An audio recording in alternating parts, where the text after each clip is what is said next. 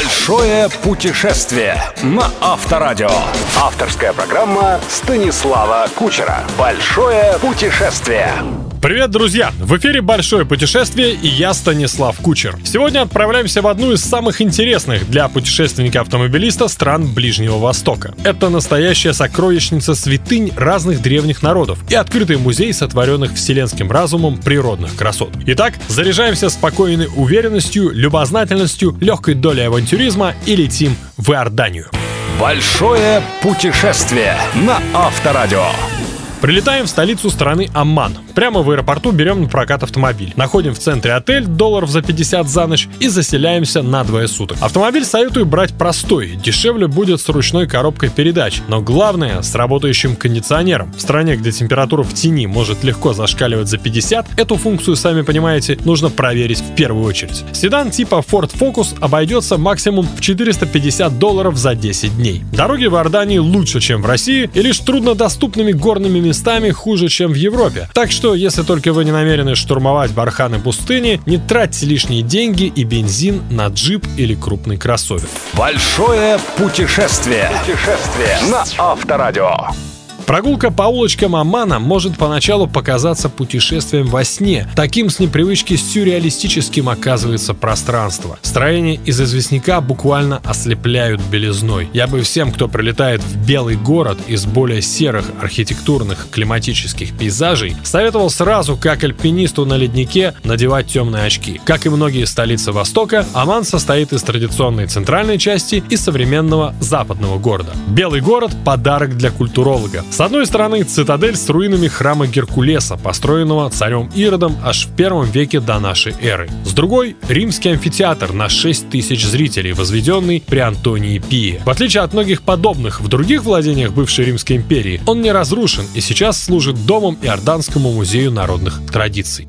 Большое путешествие на Авторадио.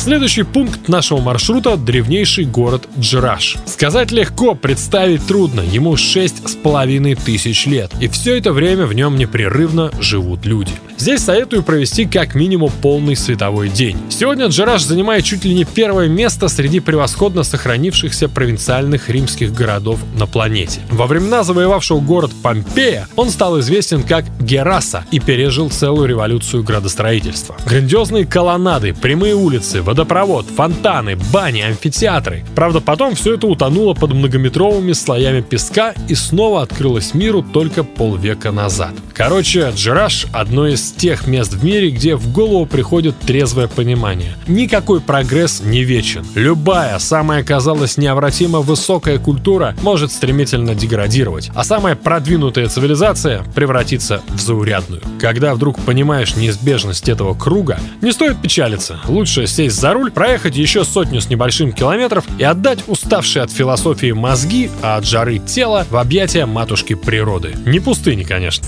Большое путешествие. Путешествие на Авторадио.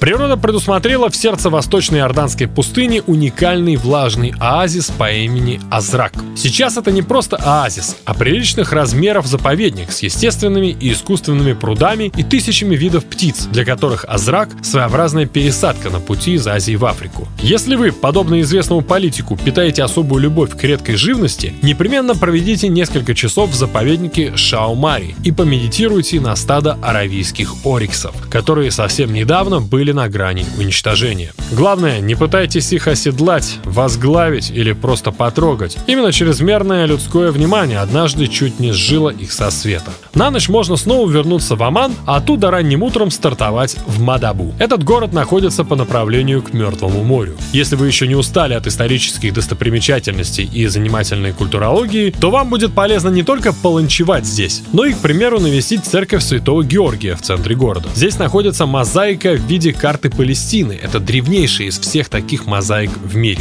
Мадаба – один из первых центров христианства на Ближнем Востоке и под именем Медаба упоминается в Библии. На въезде в город невозможно не заметить развалины церкви апостолов. Не поленитесь, выйдите из машины и оцените напольную мозаику с красивым именем «Воплощение моря». Вы увидите прекрасный силуэт женщины, выходящей из моря в окружении мифических обитателей всего подводного царства. Главное после этого зрелища не перегреться на солнца. Поверьте, даже со здоровой головой эта мозаика будет являться к вам как то мимолетное, то вполне явственное видение не раз во время вашего путешествия. Новые экзистенциональные ощущения вам гарантированы, когда, проехав еще 10 километров от Мадабы, вы вознесетесь на небо. Речь об упоминающейся в Библии горе Небо. Высота примерно 850 метров. Именно отсюда Бог показал Моисею землю обетованную. 40 минут неспешной езды от Магабы, и мы на берегу Мертвого моря.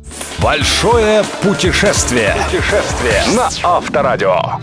О маршрутах вдоль берега Мертвого моря, о том, что есть на его берегах в Иордании чего не найти в соседнем Израиле, о пеших походах по руслу горных рек, о древнейшей, волшебной и вечно загадочной Петре. Ровно через неделю во второй части программы, посвященной автопутешествию по Иордании. Так что не прощаюсь с вами. Это была программа «Большое путешествие» и я Станислав Кучер. Услышимся ровно через 7 дней.